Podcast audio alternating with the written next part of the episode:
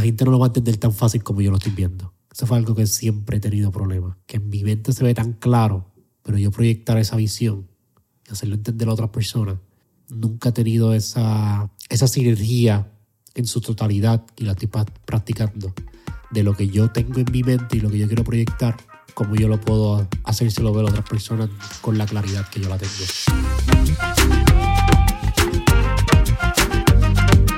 ¿Qué es la que hay familia? Mi nombre es Jason Ramos y bienvenidos a Mentores en línea, el podcast donde me siento con personas que han hecho las cosas de manera diferente para obtener resultados diferentes y que así tú puedas conocer quiénes son tus mentores en línea.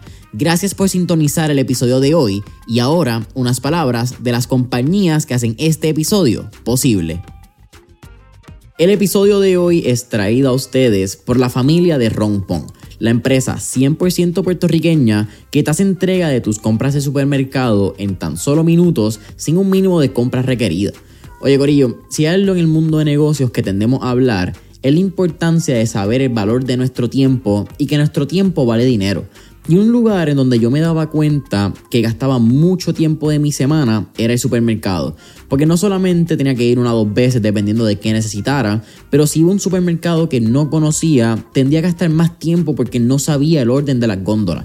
Y la realidad es que eso ya no es un problema desde que Rompon llegó a mi vida, porque ya no tengo que ir al supermercado para hacer mi compra. Solamente saco mi celular, entro a la aplicación de Rompon, veo esas 13 categorías que tienen, que es como si fuesen una góndola cada una, escojo mis productos, añado mi método de pago, escojo el lugar donde quiero que me hagan el delivery, sea mi oficina, mi gimnasio o mi casa idealmente, y boom, en menos de 60 minutos, Rompon ya estará haciendo esa entrega. Así que si no la has hecho todavía, puedes entrar hoy a Rompon descargando la aplicación móvil, sea en el App Store Google Play o entrando a rompompr.com. ¿Qué es la que hay familia? Bienvenidos a otro episodio de Mentores en línea. Y en el episodio de hoy nos acompaña Joshua Castro, quien es creador de contenido, cofundador de Luminal y anfitrión de Soy un Glitch podcast.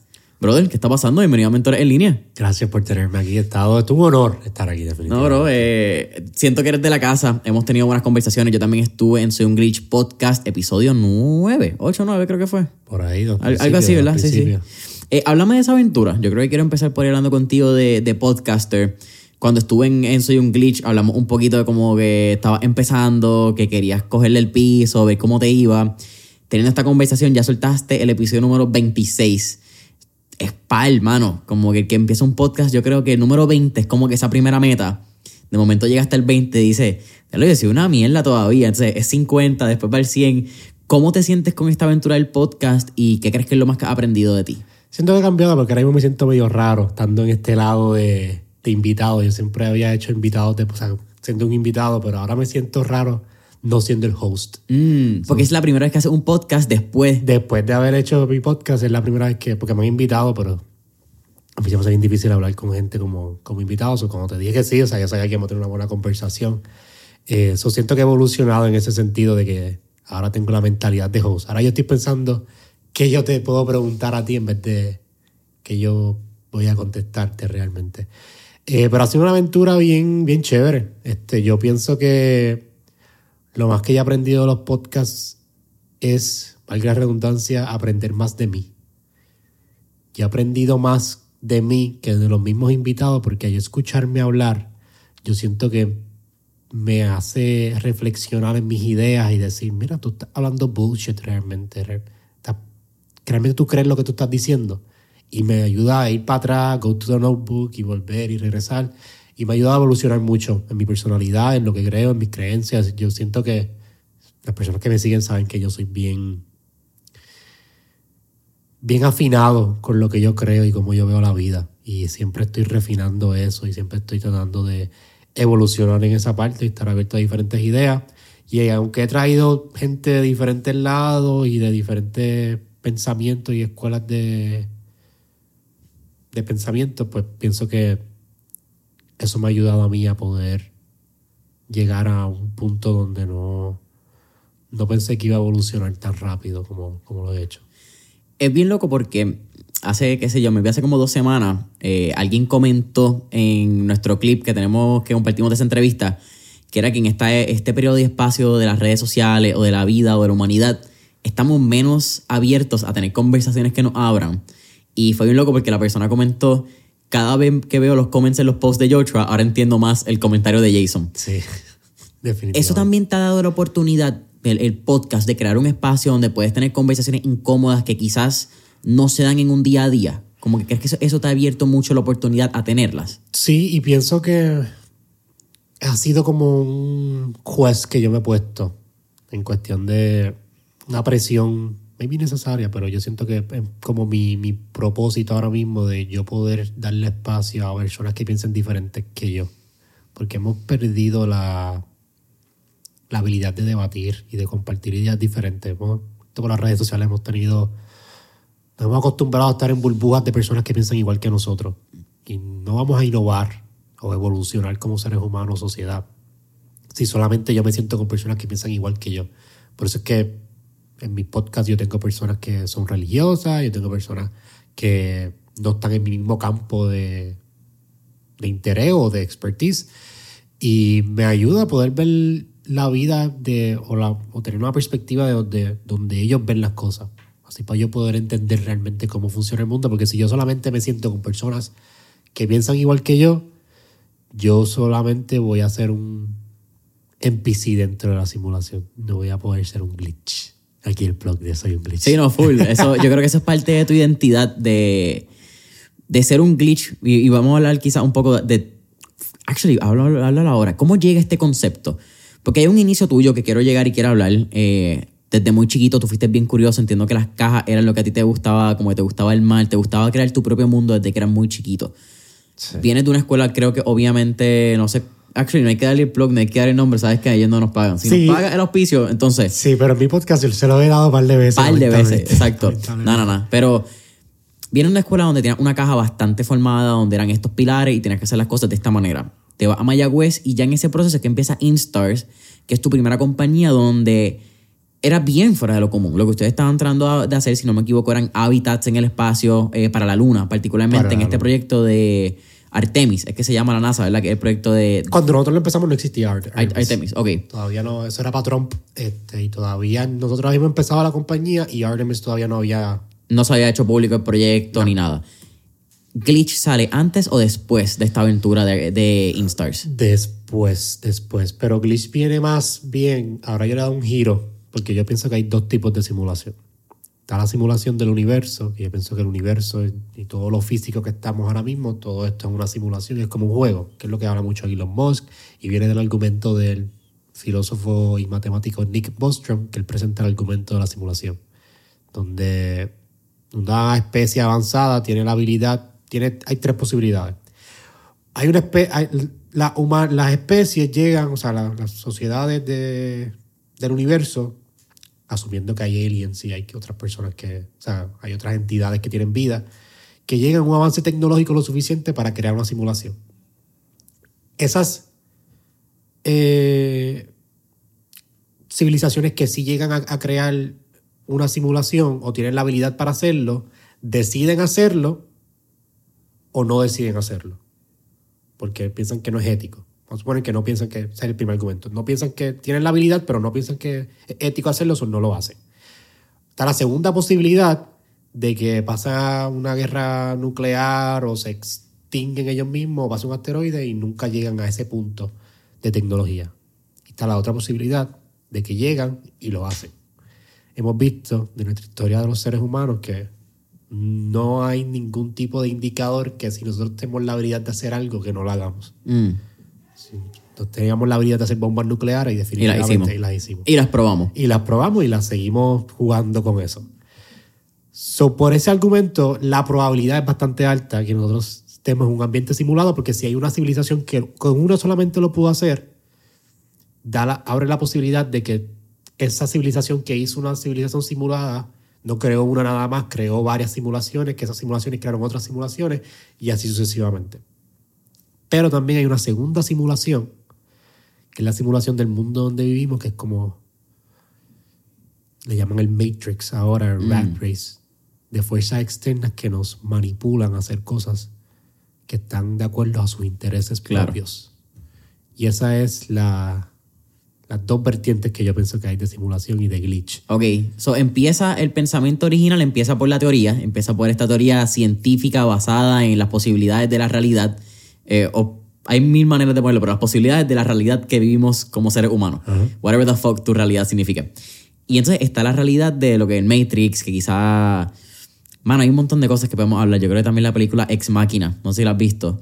Me han dicho, "Che, yo no he visto, hay un montón de películas de simulaciones como Red, Ready Player One, algo así. Tampoco la he visto. Hay un montón de, de películas de simulaciones que yo no he visto bien, que me han dicho que dicen muchos argumentos que yo, que los presentan bien y los visualizan bien que yo presento. Pues yo vi Ex Máquina por una clase de literatura en la universidad, mano.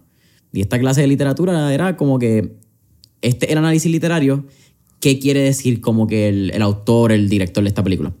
Eh, pero anyhow, ajá, este tipo de película, Ex Máquina, quizás un poco de Andrew Tate, que nos hablábamos en el episodio. O sea, es como que ese glitch, esa vertiente de- del pensamiento. Que, que una simulación supporte la otra, porque si nosotros somos una simulación en el caso del universo, es normal que nosotros como seres humanos crean, que queramos crear una simulación. Es normal que las simulaciones crean, quieran crear una simulación porque es de donde nosotros venimos, es Claro. algo inconsciente. Sí, y siento que también ahí entras entonces en el pensamiento, no sé si altruista o pensamiento de, de grandeza endiosada, de decir, si yo vengo de esta creación, ¿qué me hace a mí o qué no me hace a mí capaz de poder yo crear una, una, una realidad alterna a la que a mí me hicieron o a semejanza de la que a mí me hicieron para otras personas?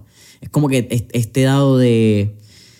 ¿Qué sé yo, mano? Eh, Pero pienso que es inconsciente. sí, Que- sí, sí, sí. Es algo que la gente. no- yo no pienso que las personas que controlan el Matrix lo hacen de manera consciente. Pienso que es algo innato de nosotros que viene. de, de buscar la grandeza del Dios, de, buscar la grandeza de utilizando el Dios como referencia, no como no la persona basada en la religión, sino tomando en cuenta que siempre hay un ser creador, un ser omnipotente, el que controla, el que crea nuestro universo. Yo creo que es bien natural que una persona sienta la necesidad inconsciente o una vez empieza a sentirla, continúe con el deseo inconsciente de crear otra realidad para otros seres humanos. Que yo creo que es el caso de los dictadores, si me preguntas a mí. Eh, no quiero entrar quizás en el caso de, qué sé yo, un Hugo Chávez, un Maduro, Putin, obviamente un Xi, pero esos tipos básicamente crean simulaciones dentro de una realidad. Eh, tú entras a un China donde... Pero la diferencia de los dictadores es que ellos lo dicen. Y son bastante explícitos. Yo pienso que en el mundo en el oeste del mundo, hay simulaciones, hay dictadores que no, lo- que no dicen que son dictadores. Y esas son las más peligrosas. Pero ¿hasta qué punto tú crees que los dictado- que la gente que está bajo la dictadura reconoce que ese Por dictador eso. lo menciona? Por eso, por eso. Como que, porque yo estoy claro que Chi, lo sa- Chi sabe que todo el mundo de, de afuera, Sabe que, que- sabe, pero los chinos de adentro estarán conscientes de lo que hace Chi. Porque eso fue lo que pasó durante la Copa Mundial de Soccer, que tuvieron que crear y poner cámaras específicas para China, porque los chinos se empezaron a dar cuenta que la gente fuera de China estaban usando, ya no estaban usando mascarilla. Y en China todavía estaban usando mascarilla porque estaban teniendo el brote más grande de COVID que habían tenido. So China implantó o, puso cámaras solamente para los noticiarios y eh, las señales de televisión chinas para que la gente que se viera en los estadios tuviese mascarilla. So, ellos crean su propia realidad, básicamente. Sí, al igual que Estados Unidos. Estados Unidos Oh, hace lo full, mismo. Estados full. Unidos, este conflicto que está teniendo con Ucrania y, y Rusia, si tú le preguntas al average Joe del mundo oeste, va a decir que toda la culpa es de Rusia. Mm. Pero si tú eres bastante objetivo, tú sabes que Estados Unidos lleva bastantes años, como 20, 30 años, jugando con el borde de Rusia. Claro. Y si has leído los treaties de la guerra del Cold War, sabes que uno de los agreements fue que ellos no iban a pasar hasta cierto punto. Y ellos llevan jugando con eso hace tiempo y el Expanded NATO también. Es que eso tiene que ver también con una teoría que si sabes el nombre me la dices porque no, no tengo el nombre. Pero es la teoría esta de que la como tú creas el cambio es una pulgada a la vez. Mientras si, si tú vas de frente a, ponle, tú quieres llevar a un individuo a retroceder 30 pasos, 30 pies. Si tú lo empujas de primera con toda la fuerza, él va a, forzar- va a crear resistencia. Pero si tú te le pegas a una pulgada de la cabeza, de la cara, él va a sentir incomodidad. Así que se va a echar dos pulgadas para atrás. Y tú te echas una pulgada y él echa una pulgada para atrás. Y tú vas llevándolo hasta el borde del límite sin él darse cuenta. Eso es, ¿verdad? Esa es muy buena forma de verlo. Y cabrón, la- las Crimea, que es un, un territorio, eh, introducir a Ucrania a NATO, eso es un- un- esa ya una cucharada más grande. Pero como que ellos han introducido poco a poco sus creencias, que yo creo que es como han hecho toda la historia realmente, Estados Unidos. Eh, siempre tienen la cucharada de, no, estamos aquí para defenderte. Ah, no, y terminan entonces quedándote con todo el canto, como nos pasó a nosotros en Puerto Rico. Unos cubanos que le pasó bien parecido, que con todo y eso, aunque sí tiene un gobierno militar que estuvo ¿verdad? En, en Cuba desde 1959, creo que es que entra Fidel, los tipos siguen teniendo una base allí. Y bastante presente que está la base de, ¿cómo es que se llama? Eh, se me olvidó, la base de Cuba. Eh, Guantánamo Bay. Monta- Montano, exacto. Guantánamo Bay, sí. Que tienen el único McDonald's en Cuba, la tienen ellos, lo tienen ellos allá adentro. Cabrón, que Eh, so, el capitalismo está bastante presente dentro de los comunismos que tenemos y de las realidades que cada país crea, yo creo, como tú dices. Porque nosotros tenemos unas realidades bien conscientes y unas inconscientes que están pasando en Estados Unidos. Tenemos el caso de todo el smoke, pienso yo, en mi opinión, ya estoy yo entrando en teoría, de los UFOs o de los balloons que hemos estado explotando, ahora TikTok que quieren banearlo en 30 días, pero nadie está hablando de, lo- de los choques de los trenes. Del Ohio, sí. Nadie de- está hablando de eso. En Texas se viró un camión que tenía ácido eh, nitrogen oxide, una pendeja así chinita, en el medio del expreso, ¿me entiendes? Como que explotó. Dos trenes también eh, que no contenían explosivos radiactivos, pero igual eh, eso afecta a la cadena de suministro en Texas. Son muchas casualidades. Chicago, Ohio también tuvo otro, aparte del de los... eh, Athens, creo que era Athens, Ohio, una pendeja así que fue el, el bien grande que llegó el río hasta el Michigan River. So, no sé, eh, es como que medio raro toda esta conversación de qué es realidad y qué no es realidad. Y eso es, eso es. Algo minúsculo que pasa que nosotros nos enteramos. Hay un montón de cosas que nosotros no nos enteramos que pasan dentro de la simulación. Y tampoco, pues la gente dice, ah, no, yo, pero es que como carajo yo voy a. Perdón, yo hablé malo, yo se puedo hablar malo aquí. Y aquí se puede hablar malo. Ok, ok. Eh, yo no sé si. Sea, yo voy a vivir, cómo yo voy a comer, cómo yo voy a. Estamos tan adoctrinados al sistema que se nos hace unconceivable salir de lo que estamos acostumbrados a hacer. Por eso yo pienso que no. Para tú ser un glitch, por lo menos mi definición de glitch, y lo que yo quiero llevar, el mensaje es que no necesitas ser un glitch. Reconoce que para salir del juego tienes que ser parte del juego. Tú no, tú no puedes salir de la simulación si no eres parte de la simulación. Tú no puedes ser un glitch si no eres parte de la simulación, porque el concepto glitch viene del término simulación. Esto pasa mucho con los políticos. Acabas de dar en el grano. Mi, mi, mi problema más grande con toda persona que quiere crear un cambio político es que no está dispuesto a ponerse en el posicionamiento de un político para cambiarlo. Yo estoy seguro que si Manuel Natal se hubiese metido en uno de los campos de partidos normales de, que estamos acostumbrados aquí tradicionales, hubiese ganado. Hubiese hecho el cambio desde adentro. Pero la gente quiere hacer el cambio desde afuera. La gente quiere eh, comerse el mundo solo. Y no, o sea, tú, el sistema está hecho y está creado y la gente estamos acondicionados de cierta manera. Y somos seres de patrones, somos seres de rutina. Tú nos cambias algo muy drásticamente, realmente no va a poder hacer ningún tipo de cambio drástico.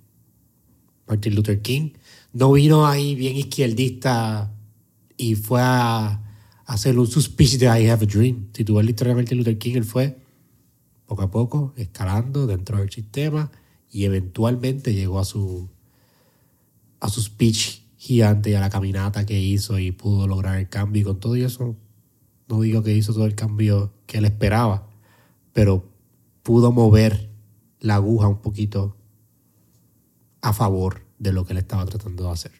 Pero fue dentro del sistema. Él no vino desde afuera queriendo cambiar el sistema. Sí.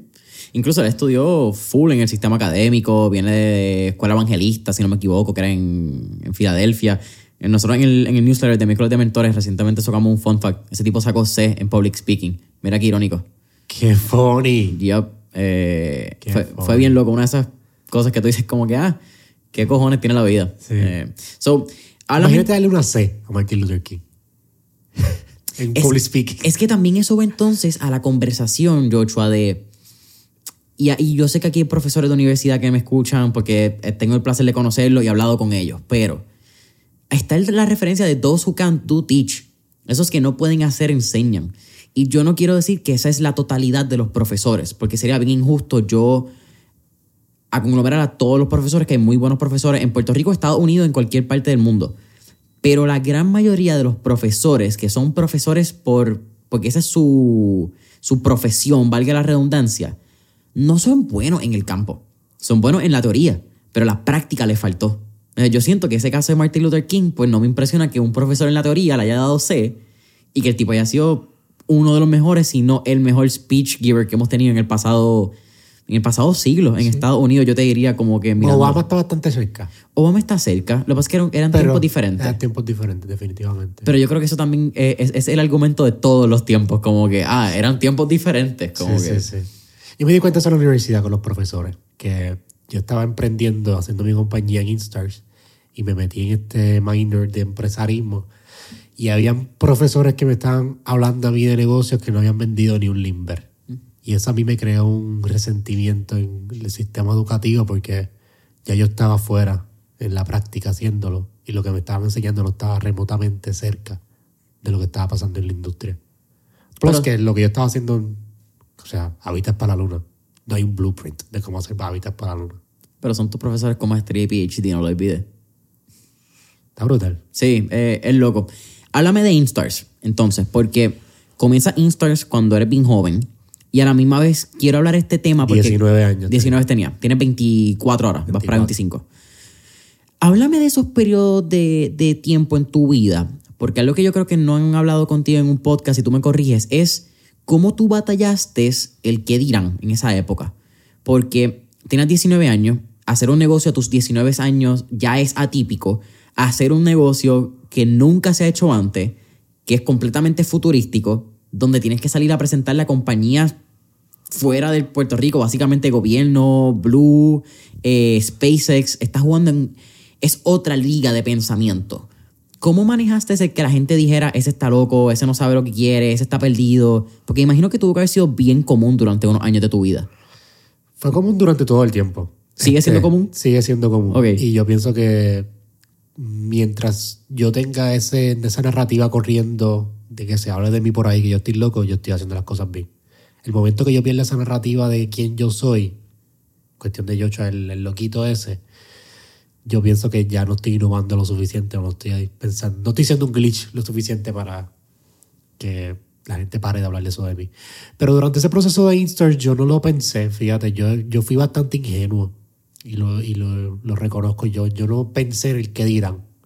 Después, cuando fui añadiendo personas a mi equipo, que ellos me fueron trayendo sus inseguridades de, mira, pero van a decir esto, van a hacer esto. Pues ahí fue que yo estuve un poquito más consciente. Pero con todo y eso, yo tenía un equipo tan, tan bueno. O sea, la gente más brillante de Mayagüez, de maestría, de doctorado, de bachillerato, gente que estaba prueba empezando, eran las personas más brillantes que yo, que yo he conocido hasta el día de hoy.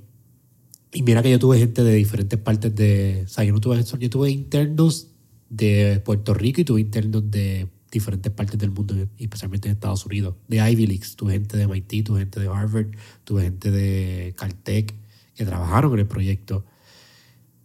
Pero aquí, o sea, el, el grupo que yo tenía aquí en Puerto Rico eran unos genios y todavía hasta el día de hoy son, son mis panas, son mi familia. Eh, pasamos por un montón de cosas. Yo dormí en la oficina, tuve mucho tiempo durmiendo en la oficina. Eh, yo me levanto, otra vez hemos rentado un espacio que era como, como una tienda de zapatos. Y esa tienda, tienda de zapatos tenía como unas vitrinas y yo ponía mi libro ahí, me dormía en esa vitrina y la gente por la mañana cuando pasaba me veía.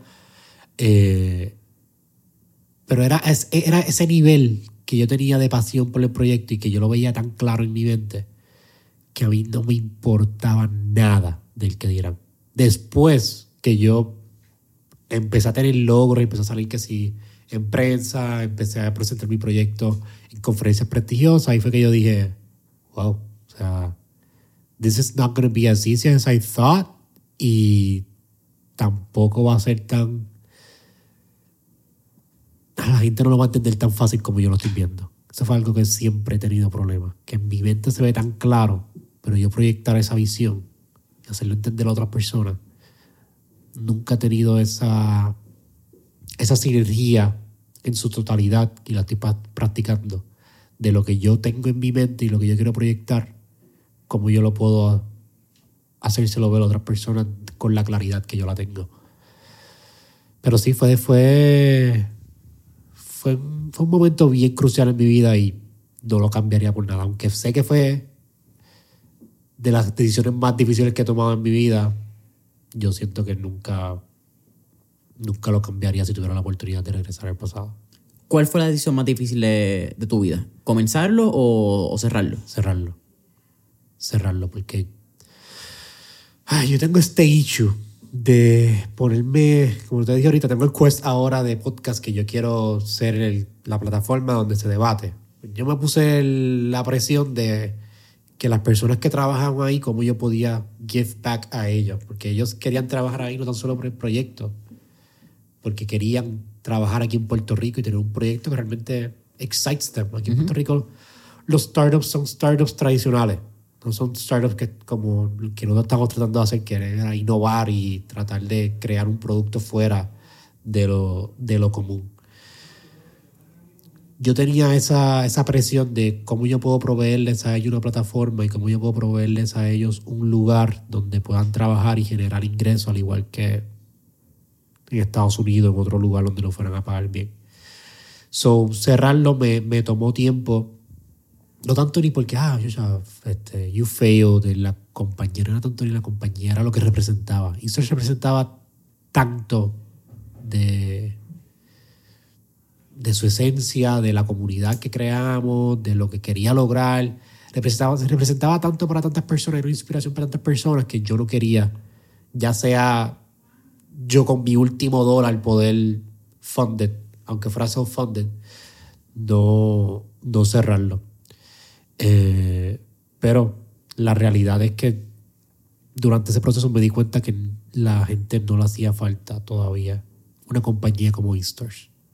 Ahí fue que yo hice la transición y entendí de que Puerto Rico no está preparado para el Uber, Puerto Rico no está preparado para el Facebook de aquí. Puerto Rico necesita primero educarse y crear una plataforma. Y ahora lo comparo como, ahora que estoy en esto de, de creador de contenido, lo comparo mucho con, con la música en Puerto Rico. Mm. Yo quería ser Bad Bunny en los tiempos de Vico C.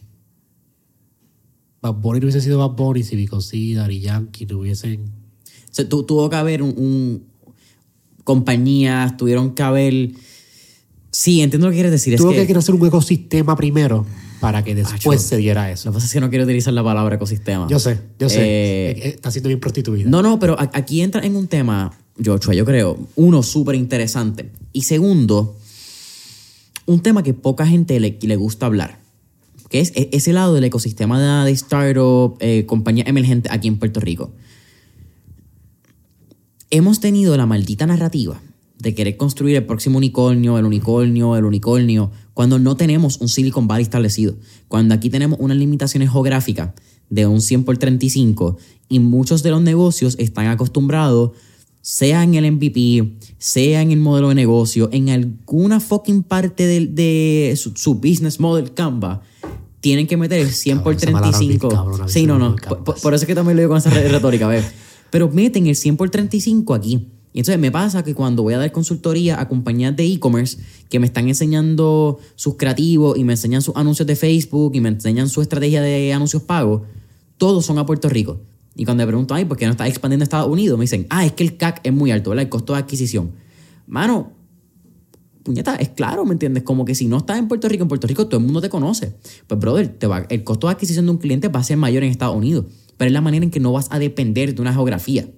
Entonces, yo creo que esa narrativa se ha hecho bien difícil explicársela a la gente porque siempre se entra en algún lado del producto en Puerto Rico. Ah, que Puerto Rico no tiene esto, que podemos hacer esto en Puerto Rico, que podemos hacer el Uber puertorriqueño, Ay, el Dios. Airbnb puertorriqueño. Oye, hubo una compañía, Join a Join. Los, hermanos León, los tuvimos aquí en el podcast, lo supieron hacer exitosamente, encontraron un nicho dentro Pero del mercado. un Blue Ocean Strategy bastante chévere. Eh, es- y lo hicieron en el tiempo adecuado. No lo hicieron en el 2022 cuando, Uber- cuando Airbnb lleva desde el 2010.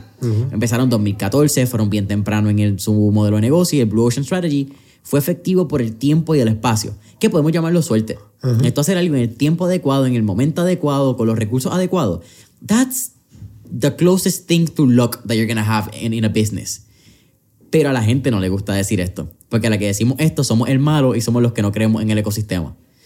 So, no sé, creo que lo que tú mencionas, eh, eh, yo, aparte de ser una reflexión bien como que intensa, lo que tú acabas de decir, creo que también habla de lo consciente que estás del mercado en Puerto Rico. Lo, lo estoy, lo estoy porque participé del ecosistema. Yo fui parte del ecosistema de startups aquí en Puerto Rico. Que vaya, doy un shout y un abrazo a todo el mundo que está en el ecosistema y nos está escuchando. Sí, podemos ser haters. Dale, sí, perdón. Yo, tampoco soy bienvenido en esa área. Eh, yo, yo, he creado enemigos sin, sin, sin, querer crear enemigos, pero es que digo la verdad, la, la, la, realidad es que aquí el ecosistema, yo digo, yo les llamo los startups de competencia. Se, se mantienen en las competencias, se mantienen en las competencias y no están mirando el panorama a lo macro de qué mi producto y servicio está resolviendo a un nivel global. ¿Qué, qué, qué cambio yo estoy haciendo social y qué cambio yo estoy haciendo que mi producto vaya a competir con estas compañías grandes en cuestión de, de reach y capacidad, porque el talento lo hay. El talento no, es el, el. El problema es aquí la, la dirección y la visión y la, la mentalidad que se tiene aquí de lo que son las empresas. Las empresas aquí se ven más como algo transaccional, no se, no se les da la pasión que se les necesita, no se les da el, el care, el, la identidad que ahora mismo el marketing y el branding es algo que está llegando aquí bien reciente. Lleva bastante tiempo, como 7, 8 años, pero al nivel que se le está dando ahora, bastante, bastante reciente. Rima es un perfecto ejemplo de esto. Rima ahora, yo siento que ha sido el startup más exitoso oh, full. en Puerto Rico. Y ha creado un blueprint de lo que se debe hacer con una compañía. Pero Rima no participó de estos ecosistemas. Rima hizo su, su propio ecosistema prácticamente. Y, y, compañías como Rima son los que están creando este, este pequeño ecosistema de, de empresas que realmente van a, a, dar la plataforma que necesitamos para crear otras cosas más grandes que Rima.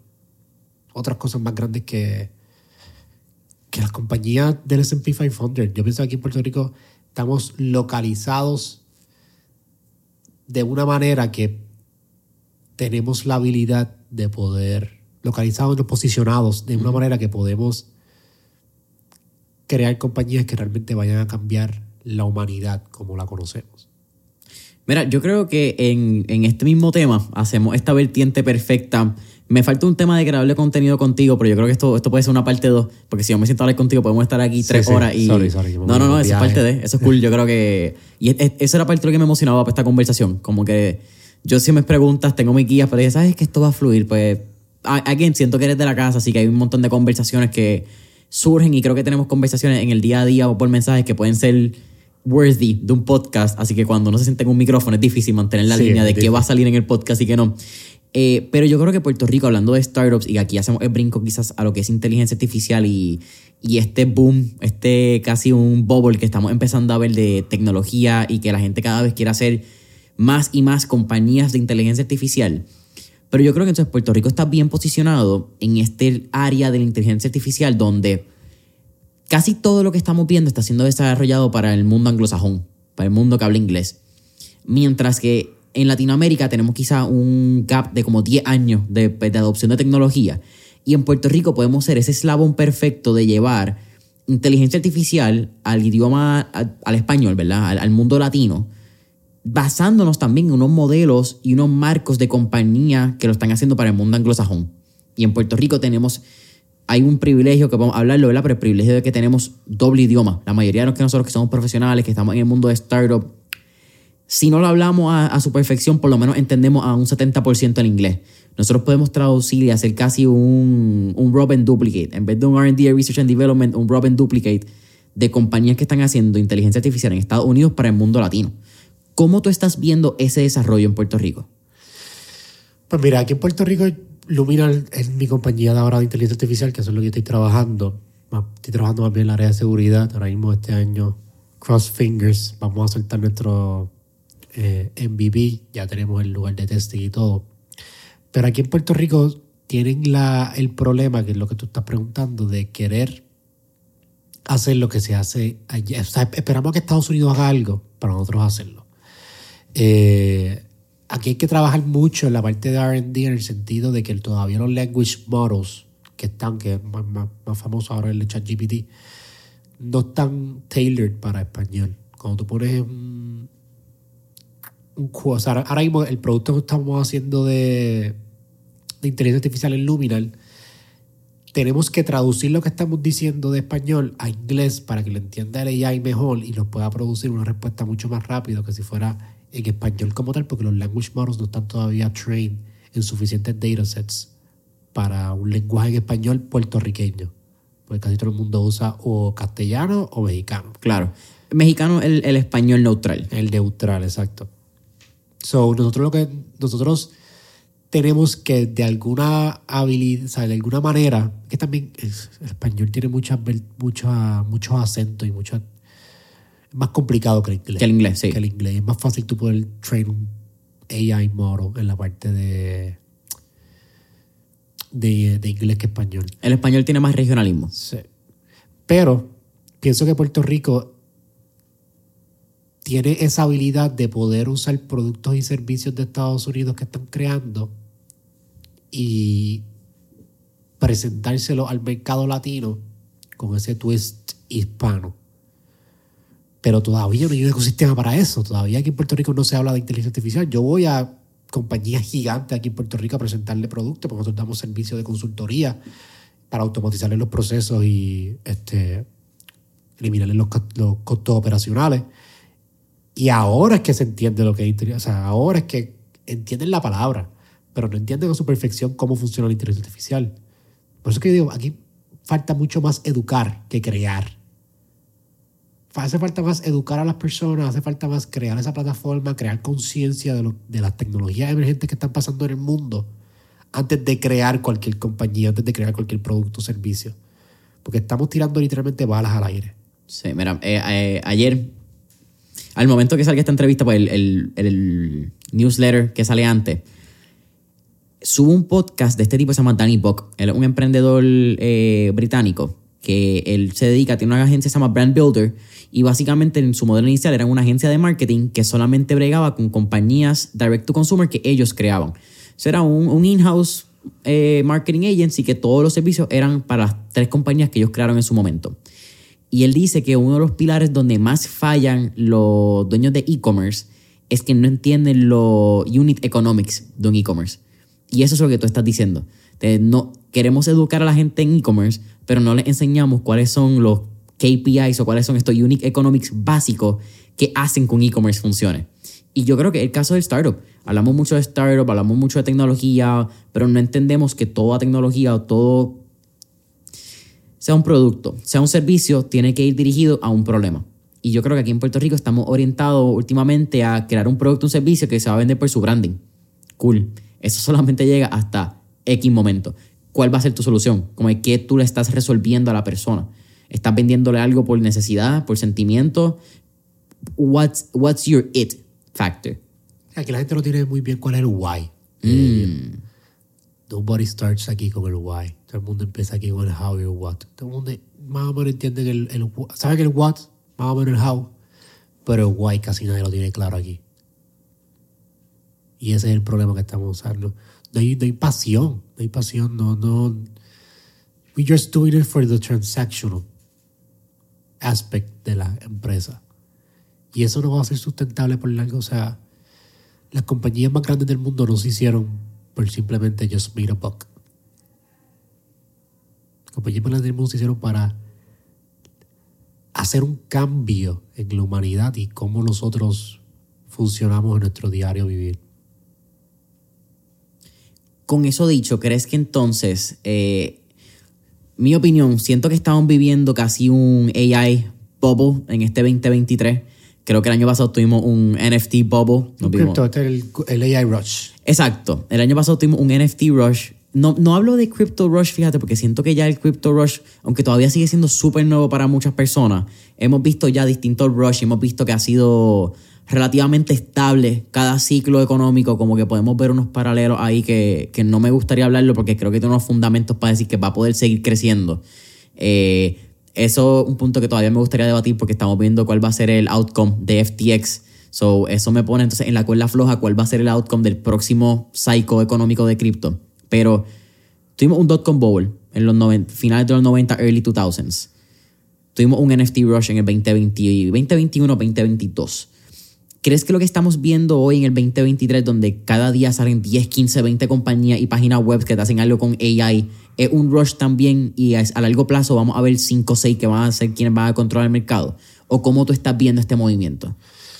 Pienso que va a ser bien diferente porque el rapid pace que hay de AI no es comparado con ninguna de estas tecnologías como lo que fue el .com y lo que es el blockchain. AI en sí crece exponencialmente y se va aumentando cada vez que va pasando el tiempo y cada vez que va aprendiendo, porque es un modelo que sigue aprendiendo. Pero sí, pienso que, y eso es un problema que lo hablado hasta, y lo han hablado de esto, yo no, yo no creo que la forma efectiva sería que nosotros centralicemos esta tecnología de inteligencia artificial porque es que no sería demasiado poder para una institución, sea privada o sea gubernamental. Yo pienso que la manera más eficiente sería si se hace open source como lo está haciendo OpenAI, pero ahora mismo OpenAI tuvo un shareholder gigante que fue Microsoft que compraron qué sé yo cuántos shares. Como el 40% no fue eso. Y eso se está centralizando prácticamente la tecnología de ellos. Y ahora estamos viendo compañías como Google, estamos viendo también que Facebook va a sacar AI just for sacar AI, un chatbot, una estupidez así que están haciendo. Pero no siento que tenemos el history adecuado para saber con, con certeza cómo va a play out esto. Porque estamos jugando prácticamente con God's mind, lo que la gente define como lo que es Dios. Yo pienso que va a ser bien interesante pienso que va a ser un punto, una singularidad. Vamos a llegar a una singularidad bastante rápido. No sé si has escuchado del Turing Test. ¿Sabes qué es el Turing Test? En Arroyo Bichuela, el Turing Test es Alan Turing, el creador prácticamente o el father de la industria de la computadora, dijo que las computadoras cuando puedan pasar el conocimiento humano, que ya sean un general AI, que tú le puedas preguntar cualquier cosa y te dé un output sin tener unos pre-datasets. Eh, ahí es que cuando las computadoras van a pasar a ser superiores a nosotros. Y ese examen, ese, ese, ese threshold, cada vez va disminuyendo de lo lejos que estamos de eso. Antes era el 2050, el 2040, mucha gente dice el 2030, y es scary. Es scary porque ¿cuál va a ser nuestra posición de nosotros? ¿Cuál va a ser el propósito del ser humano? ¿Qué, no, qué le ¿Qué los va a parar a la computadora a eliminarlos por completo? Porque tú y yo podemos reconocer bastante bien siendo humanos y siendo imperfectos que nosotros hacemos un montón de daño. Y que muchos de los problemas de aquí de la Tierra se irían si nos eliminaran de la ecuación. ¿Qué pararía a un sistema inteligente como de inteligencia artificial a buscar una manera de eliminarnos y resolver el problema, que para eso está creado? para resolver el problema. Cuando tú crees un AI para resolver los problemas del mundo, no hay ningún tipo de, de indicador o de filtro que diría que no nos pueden eliminar a nosotros. Porque al final, al final del día la gente no entiende esto. La gente de OpenAI no sabe muy bien cómo ChatGPT funciona. La gente que trabaja con AI no te pueden decir con certeza a cuantitativamente qué está pasando con el programa. Son los mismos creadores no saben cómo funciona. Sí, y crearon literalmente un cerebro donde conocen X cantidad de por ciento de la utilidad del cerebro y hasta dónde se puede utilizar, pero no sabemos la extensión o la magnitud de lo que puede crear. Ahí me traes dos preguntas, eh, Joshua. Eh, y aquí nos estamos viendo en un podcast bien de teoría, nos estamos viendo a qué puede pasar, ¿verdad? De lo que estamos diciendo, porque a ciencia cierta nada de esto pues lo sabemos con certeza. ¿Dónde entra entonces ahí la línea de lo que sería un ethical AI, qué hace ético y qué no hace ético, una inteligencia artificial? Creo que esa es la pregunta de mil chavitos que todo el mundo se está haciendo. Y entonces, ¿tú crees que vaya a entrar un agente regulador sobre la inteligencia artificial? Sea un gobierno o sea una eh, entidad pública, eh, people oriented or governed, como que sé yo, un DAOs o algo así. ¿Tú piensas que puede haber alguna manera este tipo de agencias reguladoras? Max Techmark, él es un profesor de MIT, buenísimo. Él tiene un libro que se llama Life 3.0, es con inteligencia artificial. Porque estaba Life 1.0, que era nosotros antes de la tecnología y todo esto. Life 2.0, que es cómo estamos nosotros ahora. Life 3.0, que es con inteligencia artificial. Eh, uno de los argumentos que él presenta que eh, idealmente, y esto es una, una, organización también que está tratando de hacer AI the most ethics, ethically way posible. Idealmente el gobierno has to step in y regular esto. Pero hay tanta burocracia dentro del gobierno que es it ain't gonna keep up. El gobierno no se... Si se le ha hecho difícil regular blockchain y crypto, que lleva más de una década, y no es un concepto tan difícil de entender. Y si, lo, si te sientas dos semanas, una semana a realmente entenderla a su fundamento. AI, que los mismos expertos no entienden a su totalidad cómo funciona, yo no creo que el gobierno está preparado para eso. Idealmente debería el gobierno regular esto. Pero no le están dando la importancia que se necesita. Ahora hay problemas más grandes como esto de la guerra de Ucrania y esto de los conflictos políticos. Supuestamente más importantes. Para ellos. Que si no tienen algún propósito, ellos solamente miran AI para el propósito de weaponize No lo están buscando. Aparte de ser un weapon, ellos no lo están buscando. Al momento que les presente un threat para el sistema, ahí es que van a tratar de, de regularlo y va a ser bien tarde. Va a ser bien tarde para eso. Por eso yo pienso que compañías como Neuralink son esenciales porque si nosotros we don't merge con las computadoras, no va a haber ningún tipo de advantage nosotros sobre un sistema como ChatGPT. ChatGPT de aquí a 10 años, hasta aquí a 5 años, va a sobrepasar las capacidades que nosotros podemos ni Fathom. Preguntas que nosotros llevamos cientos de años tratando de resolver ecuaciones matemáticas, ellos van a resolverlas just o prompt que tú escribas. nosotros, la única opción que yo veo para esto es literalmente merge nosotros con computadora, enhance nuestra habilidad de inteligencia y sobrepasar en ese human factor que nosotros tenemos, que es de humanizar, de empatizar, de poder sentir. Ahí es que nosotros vamos a poder thrive. En esos soft skills, como quien dicen. Sure, que no son tan soft. Yo tengo un issue con ese argumento, pero son soft skills, pero no son soft para nada porque bastante con uno que tiene que joderse para, desarrollar destreza. Ajá. Son más difíciles que los mismos Full. technical skills. So, sí, es interesante. Yo hablo de esto con mis panas. mis panas son bien, bien lo Este, y ellos piensan que no, que no hay break. O sea, mis panas se están preparando mentalmente para que de aquí a 15, 20 años nosotros no estemos aquí porque eh, eh, mis panas todos trabajan en inteligencia artificial. Ellos trabajan en compañías de estas de misiles y trabajan con, con el gobierno. Sí, los Lockheed Martins de la vida, Exacto, sí, esas mismas. Y ellos no, no ven esto como algo como algo lighthearted, que la gente lo ve como que pues una página web, yo lo hago como página web que ustedes pueden usar, pero es mucho más deep que eso va a ir bien incrustado en nuestra vida. ¿Tú piensas que entonces vamos a tener una división socioeconómica donde, por ponerte, el occidente va a tener inteligencia artificial, el occidente va a tener como que toda esta tecnología a su disposición y vamos a ver que quizás que el, el hand labor se queda en el oriente?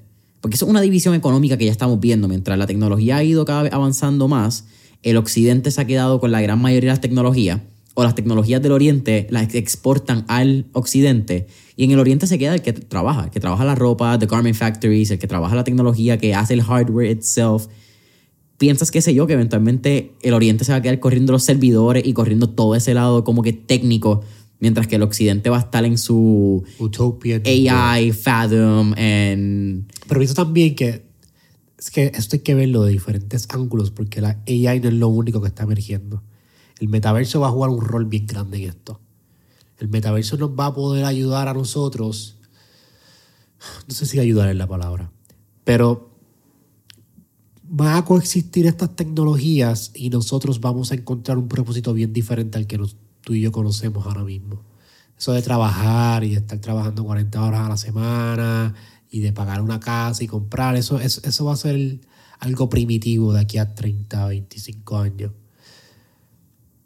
Porque el AI va a reemplazar la mayoría de los trabajos y no va a haber nada que hacer aquí, en el mundo real. Real error code, porque yo pienso que esto es una simulación. Y nosotros vamos a aspirar a o a regresar a lo de antes o vamos a aspirar a un mundo mejor del que tenemos ahora mismo y vamos a poder usar la inteligencia artificial para crear este metaverso y este universo de nosotros utópico de lo que realmente queremos ser parte de. Que, por, eso fomenta el otro argumento de la simulación al principio que estábamos diciendo. ¿Por qué nosotros no vamos a querer, si tenemos la habilidad de crear una simulación, de buscar algo mejor, siempre y cuando se sienta real. Que a mí me da mucho miedo qué es lo que hay fuera de la simulación, porque nosotros no creamos simulaciones que sean más mierda de lo que nosotros estamos viviendo. Siempre queremos enhance algo mejor. So, lo más probable lo que hay fuera de esta simulación es muy lindo que digamos, comparado con esto que está pasando aquí. Y esto tampoco es muy lindo que digamos tampoco. ¿Cuáles tú crees que van a ser los primeros trabajos que se van a ir con inteligencia artificial? Definitivamente los secretaria, los trabajos que son bastante, eso tiene una palabra, rutinarios, monótonos, este, eso tiene una palabra, me la palabra. Sí, estos son que son trabajos casi técnicos, son trabajos como que no, pero no son de técnica la palabra. Eh. Yo sé lo que tú dices, que son como que cosas A, B, C, D, y eso es lo que tienes que hacer continuamente. Sí, pero siento que los creativos estamos teniendo un problema bastante grande. Hay ahora mismo que te pueden clonar tu voz y pueden crear videos con texto. Ahora mismo DALI, tú puedes crear una foto con texto. Ahora mismo están creando para que tú puedas crear videos con texto, videojuegos con texto. So, antes siempre se hablaba, no, porque eso será para los troqueros con AI que se van, a guiar el self-driving. Sí, siempre, exacto, el self-driving car, ese era como que el AI más grande. Ahora estamos teniendo los creativos una, una parte donde no vamos a tener donde existir. Hay influencers de AI que tienen páginas que tienen millones de followers que la gente no sabe ni que son fucking AI. Son computer generated todo. ¿Tiene alguno, por ejemplo? Yo desconozco todo. Hay una muchacha, ay señor, se me envía el nombre, yo le follow. Pero hay una muchacha tiene dos puntos y pico millones de followers, la, última vez que vi. Lo que hacemos es que en la descripción del episodio estará ese perfil, entonces así lo, hablamos. Yo te lo envío. Eh, esa muchacha tiene dos millones de followers, se ve bastante real y tira fotos en bikinis y todo. Y la gente sabe que es un gay porque lo, lo, dice. Pero hay mucha gente que no, tú la presenta cualquier persona y no. Se ve, si tú le das sub, tú puedes ver como que weirdly en la cara, pero se ve bastante hiperrealístico. Bien hiperrealístico. ¿Cuál va a ser tu propósito, Jason? ¿Y cuál va a ser mi propósito como creador de contenido? Yo creo que entonces ahí vamos a ir a la experiencia, hermano. Que yo creo que es el punto de la conversación donde siempre. Yo creo que particularmente aquí que estamos hablando de podcast y, entrando en esa área de creación de contenido donde. Y esto fue lo que tú hablaste con, con Carlos Figueroa. Ahora Carlos Figueroa se está escuchando este episodio hasta, hasta este punto. Eh, pero tú hablaste con él que es algo bien interesante las compañías, que tú no eres tu compañía. La compañía es un ente separado yo tenía esa debacle con mentores en línea, pero la realidad es que cuando tú haces un podcast o tú haces una compañía alrededor de un espacio donde se crean conversaciones, tú eres la compañía. Es, bien difícil desligar tu imagen y desligar tus pensamientos y desligar tus, tus fundamentos y tus pilares como ser humano de una empresa que todos los días se nutre de tu presencia en un espacio y tu tono de voz y tu pensar de ciertos temas. So, yo creo que por lo menos en nuestro espacio de creación de contenido, hablando de podcasting, nuestro valor va a estar en, lo que nosotros podamos expresar de nuestra experiencia, de lo que nosotros hayamos vivido, de, lo tangible o de nuestro pensar de las cosas tangibles que hayamos vivido. no sé hasta dónde ese punto, ¿verdad? Eso puede ser Sustentable lo suficiente para que un AI no pueda replicar eso. exactamente. Porque si yo puedo crear un universo simulado siendo un AI, yo puedo recrear esas experiencias, Experiencias basadas en inteligencia artificial, ¿de acuerdo? No sé. No, no- no sé cuán, cuán lejos vamos a llegar en cuestión de cuál va a ser nuestro propósito. Por eso digo que we have to merge. O sea, si no puedes con el enemigo, Join them. únete. O sea, Yeah. no- no hay break. Eh, y las personas que no lo hagan se van a quedar atrás. Se van a quedar atrás en todos los aspectos porque vivimos en un mundo capitalista donde se favorece más el profit que el bien común. Claro. So, Maximizamos a ganancia. maximizamos todo el tiempo. Son lo primero que se van a ir son los trabajos. Y si tú no estás al día, ahora mismo, si tú no sabes tecnología, tú no sabes bregar con Word, algo tan primitivo como Word, tú no vas a conseguir muchos trabajos. O sea, de- por lo menos high collar jobs de trabajos que paguen, que se llaman más de 60 mil dólares al año. Imagínate eso a la décima potencia, que si tú no estás merged con una computadora, yo voy a tener una persona que me hace el trabajo de un año en 10 minutos. Yo no te voy a contratar a ti para mantenerme relevante en la competencia, no te voy a contratar a ti que tú te- no tienes ningún tipo de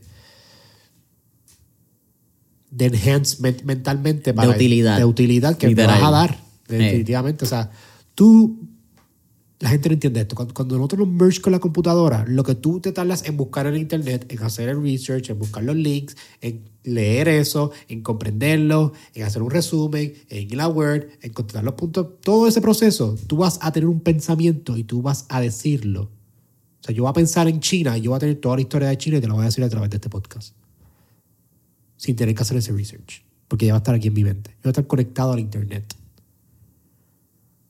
un advancement que nosotros no tenemos ni. No estamos preparados para esto. Y yo siempre hablo de esto en mi, en mis podcasts. Nosotros hemos evolucionado. Somos monos con herramientas demasiado sofisticadas. Mm.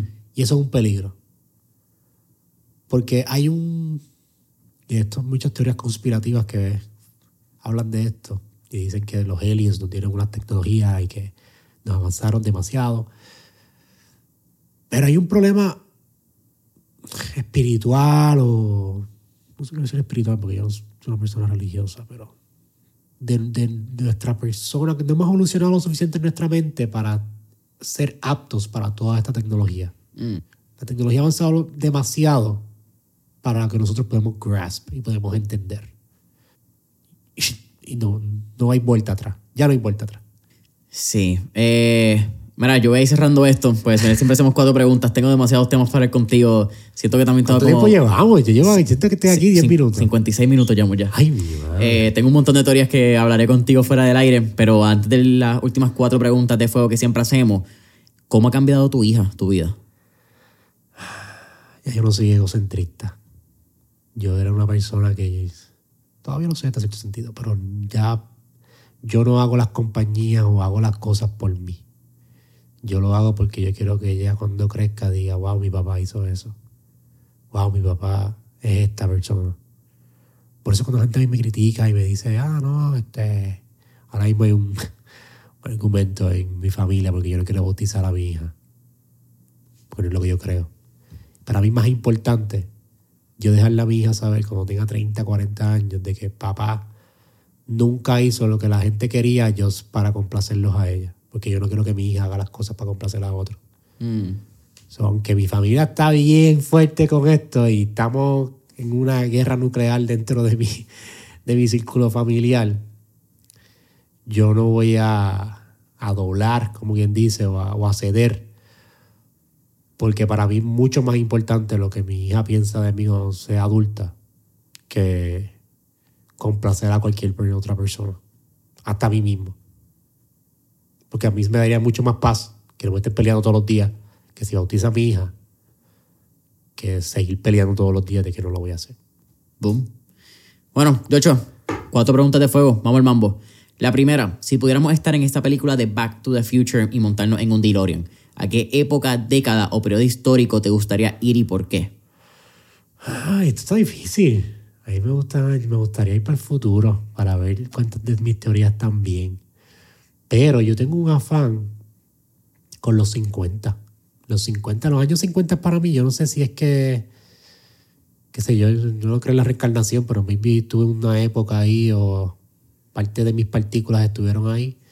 Pero me encantaría los 50, donde se dice que la comida era más rica, donde todo era más utópico y la tecnología, y estamos yendo para la luna, y estamos como que ese mundo donde toda la innovación y todo era posible. Full, tú hubiese estado en Woodstock, te va allí. Full, full. Yo estuve, estuve en una van en Woodstock. Full, es que no, tú hubiese sido del que estaba tres horas a pie en una van y la dejaste en el tapón y te fuiste caminando hasta allá. De- yo fui para lo de Bad Bunny, para la fila. Ah, ¿verdad? Tú hiciste la fila. Yo hice la fila, so yo sé que yo hice Sí, sí, tú lo también. hubiese hecho full. Segunda pregunta, ya que tocaste Bad Bunny. Eh, tenemos un playlist que se llama Mentores en Línea, el playlist, que tiene todas las canciones que motivan y pompean a nuestros entrevistados. Así que, con eso dicho, ¿qué canción motiva o pompea a Joshua Castro? Pink Floyd, Pink, todo lo que sea de Pink Floyd, especialmente Time de Pink Floyd, Wish You Were Here de Pink Floyd, eh, Fearless de Pink Floyd. Ah, Yo escucho Pink Floyd todos los días, todo el tiempo. Esa ha sido una banda que me ha cambiado mi, mi vida por completo. ¿Qué tres libros le recomendaría a nuestra audiencia? Zero to One de Peter Thiel. Tremendo libro, siempre lo recomiendo. Eh, un poquito de ciencia. Yo pienso que el libro de Stephen Hawking, A Brief History of Time, ese fue el primer libro que yo me leí. Eh, a mí no me gustaba leer hasta que leí ese libro. Eh, lo leí en octavo grado, séptimo grado. Es un libro que te da un buen concepto de cómo funciona el tiempo y de dónde venimos y te da una perspectiva cósmica bastante bastante fundamental. Tiene que tomar en consideración que en 1980 que se escribió este libro, hay cosas que se han quitado, pero todavía yo pienso que es bastante relevante. Eh, y de Alan Watts, The Way of Zen. Alan Watts es un filósofo eh, bien reconocido ahora popularmente que habla de estar presente. Siempre estamos buscando el futuro y siempre estamos aspirando a ser algo más y siempre estamos queriendo ser esta persona o ser este lograr cosas todo el tiempo y vivir en el futuro, pero no, no nos olvidemos, nos olvidamos del presente. Y tenemos que estar presentes en lo que está pasando ahora. Joshua, ¿cuál te última pregunta? ¿Cuál sería tu último tip o recomendación para nuestra audiencia? Si tú piensas que, que lo que estás haciendo está bien, eso es lo único que necesitas para continuar con tu vida. Eventualmente todo va a hacer sentido. You can only connect the dots looking back. Steve Jobs. Sí. El bebé. Brother, para mí siempre es un absoluto placer sentarme contigo, hablar mierda. Eh, agradezco tu tiempo, agradezco este espacio. Creo que hablamos bastante de inteligencia artificial, el futuro, podcasting. Eh, esto fue un manjar. No va a ser la última vez que te tenemos aquí en el podcast. Creo que Gracias tenemos por estar aquí. honor. más. Eh, no, brother, para mí. Bueno, yo siempre, yo te veo desde que cuando yo estaba en Instagram, yo sabía de mentores en línea. Yo, puñeta, algún día va a estar ahí. Oye, eh, para mí un placer que Mentores en Línea sea ese espacio para los futuros creadores de empresas, contenido, whatever sea. Eh, pero para mí un placer poder llamarte mi amigo, poder tener estas conversaciones. Así que dile ahí a la cámara eh, dónde te consiguen redes sociales y toda la promo. Eh, pueden seguir en todas las redes sociales como The Joshua Castro. Eso es T-H-E, no es D de D. Entiendo porque mucha gente entiende D de D. Eh, y en YouTube me pueden buscar en Soy un Glitch Podcast. Soltamos episodios todos los miércoles. Eh, estamos en Spotify y en Apple Podcast si lo quieren escuchar en formato audio. Y nada, búsquenme ahí para contemplar la vida y filosofar de todo. Soy un Glitch Podcast de Yocho Castro en todas las redes sociales. Familia Mentores en Línea nos consiguen en todas las redes sociales y todas las plataformas como Mentores en Línea. Eh, para tu merchandise, tus gorras, tus tazas de café, tus jackets. Eh, miércoles de Mentores, nuestro newsletter está disponible en mentoresenlinea.com. Y hasta la próxima.